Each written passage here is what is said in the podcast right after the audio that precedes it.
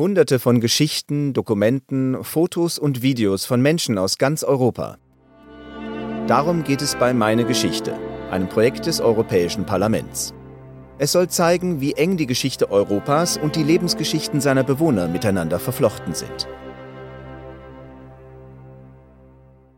Dies ist die Geschichte von Magdalena. Nazywam się Magdalena Mateja z domu Czajkowska. Ich heiße Magdalena Mateja. Mein Mädchenname ist Tchaikovska. Ich bin verheiratet und habe Kinder und arbeite an der Uni im Bereich Medien- und Kommunikationsforschung. Ich lebe auf halber Strecke zwischen Ost und West, zwischen zwei Welten. Magda wurde in den 70er Jahren geboren, als Edward Gierek polnischer Staats- und Parteichef war.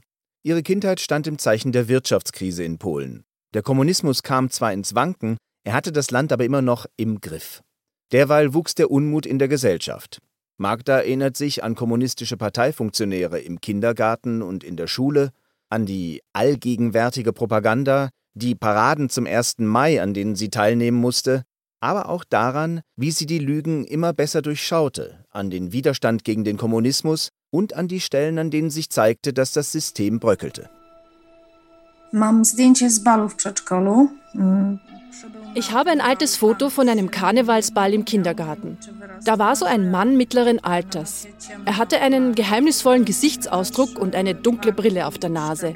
Ein Parteisekretär auf Gemeinde- oder Kreisebene. Ich erinnere mich daran, dass solche Leute in der Schule bei verschiedenen Feierlichkeiten dabei waren, vor allem bei den Paraden zum 1. Mai, die in einer Kleinstadt in der Nähe stattfanden und an denen wir alle teilnehmen mussten. Als ich älter wurde, begriff ich langsam, dass wir in einer Art Zwangssystem lebten. Und als ich dann etwas reifer war, suchte ich Ausflüchte, um nicht mit der ganzen Schule zu diesen Paraden zum 1. Mai gehen zu müssen. Ich tat alles dafür, keine Propagandalosungen und Transparente herumtragen zu müssen. Die Schule selbst war eine sehr interessante Erfahrung. Man hatte nämlich damals schon das Gefühl, dass man Teil eines einzigen kollektiven Lügengebildes war. Man konnte spüren, dass die Zensur am Werk war, zum Beispiel in den Polnisch- und Geschichtslehrbüchern.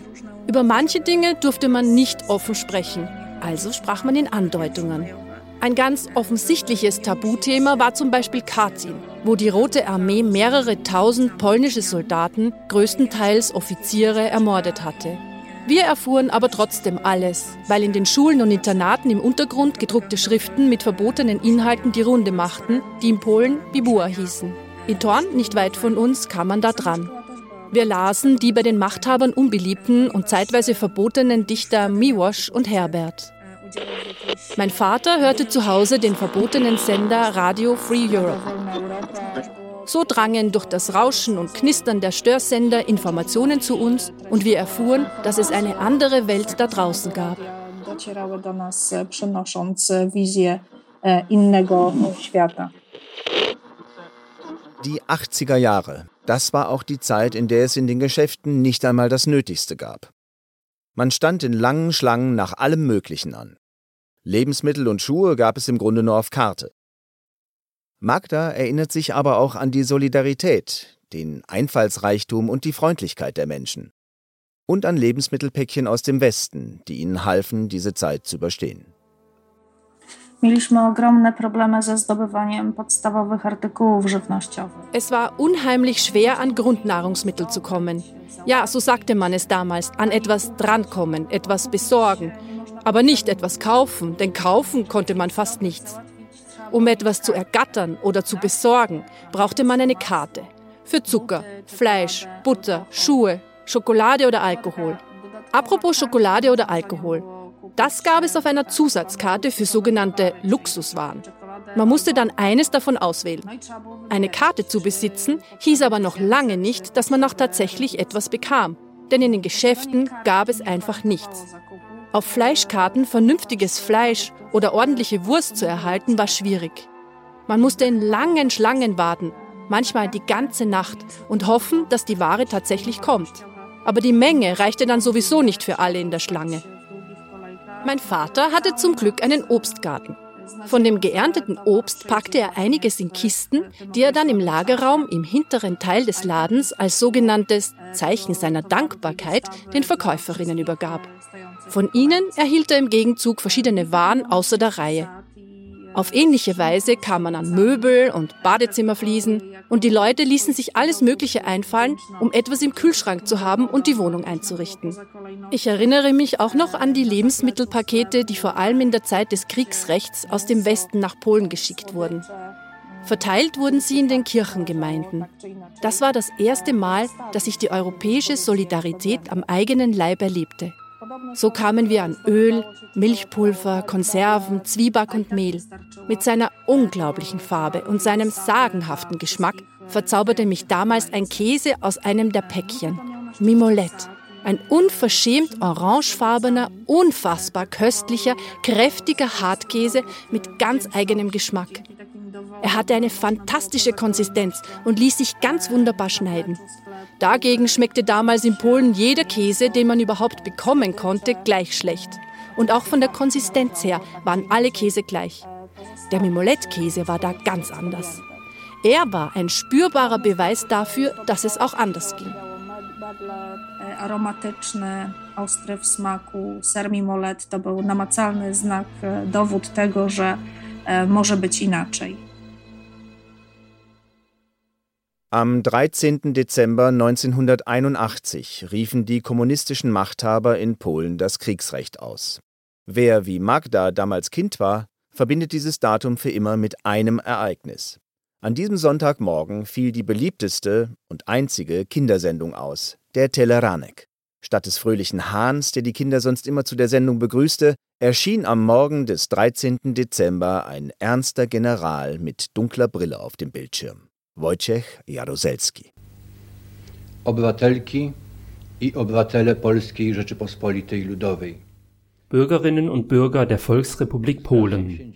Ich wende mich heute an euch als Soldat und als Chef der polnischen Regierung. Ich wende mich an euch in einer Angelegenheit von größter Bedeutung. Unser Heimatland befindet sich am Abgrund. Das Werk vieler Generationen, das aus der Asche auferstandene Haus Polen zerfällt.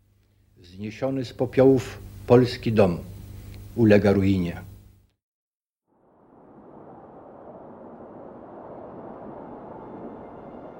Zima była wtedy bardzo surowa. Das war damals ein sehr strenger Winter. Wenn ich daran denke, sehe ich wieder die Koksöfen vor mir und die Soldaten, die sich daran wärmen. Ich sehe Berge von Schnee und die Kettenlaufwerke der Panzer, die vor lauter Schnee durchdrehen. Polen war damals buchstäblich in Kälte erstarrt. Das galt auch für die Menschen. Als das Kriegsrecht ausgerufen worden war, stritten sich meine Eltern. Meine Mutter war entschieden gegen die Methoden der Staatsmacht. Mein Vater versuchte, den Standpunkt der Machthaber nachzuvollziehen und vorherzusehen, welche Folgen der Konflikt zwischen der demokratischen Opposition und den herrschenden Kommunisten haben könnte. Bis heute hat meine Mutter eine Abneigung gegen jegliche Form von Macht. In der Zeit des Kriegsrechts kam man nicht an Informationen und es galt eine Sperrstunde, in der man das Haus nicht verlassen durfte. Man durfte auch den Wohnort nicht verlassen. Selbst wenn man in die nächste Ortschaft fahren wollte, brauchte man einen Passierschein.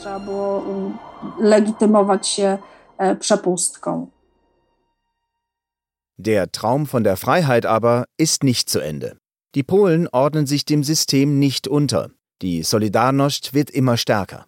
Ein paar Jahre später sitzen die herrschende polnische Vereinigte Arbeiterpartei und die Opposition miteinander am runden Tisch und im Juni 1989 findet die erste freie Wahl statt. Ohne Blutvergießen überwindet die Bevölkerung Mittel- und Osteuropas das repressive System. Die Wahl von 1989 war ein unglaubliches Erlebnis. Ich war damals 17 und fast erwachsen. Ich verstand schon viele Dinge. Mein Vater war Mitglied des Wahlausschusses. Um 5 Uhr morgens kam er von der Stimmauszählung nach Hause und sagte, die Revolution hat begonnen. Damals wussten wir schon, dass die bisherige Opposition sehr stark sein würde. Die Hoffnung auf Veränderung lag in der Luft. Die Jahre vergehen. Magda schließt ihr Studium in Polen ab, gründet eine Familie und ist Bürgerin des demokratischen Europas. Aber über Europa ziehen erneut dunkle Wolken auf, es drohen neue Gefahren. Magda will, dass ihre Tochter in einer freien Welt lebt, Sie denkt an die Zukunft.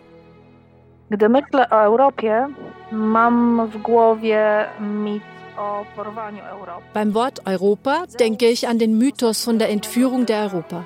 Zeus verwandelt sich in einen stattlichen Stier und entführt die schöne Europa auf eine einsame Insel.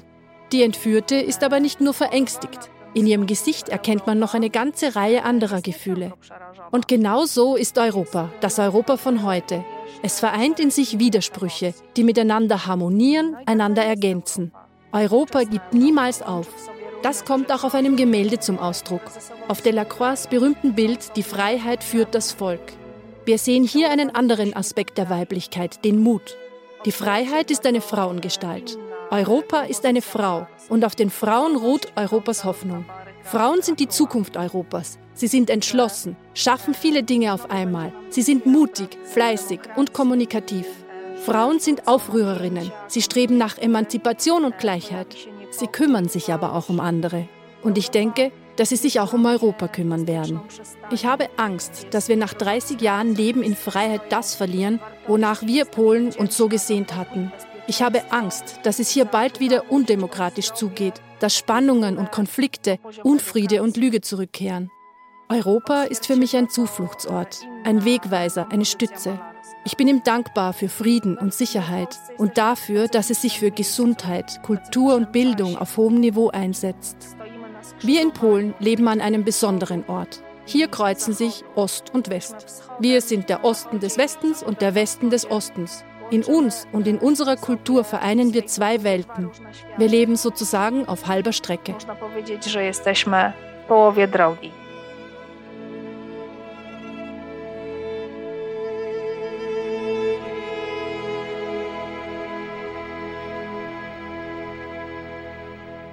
Das war meine Geschichte, ein Projekt des Europäischen Parlaments in Zusammenarbeit mit Menschen aus ganz Europa.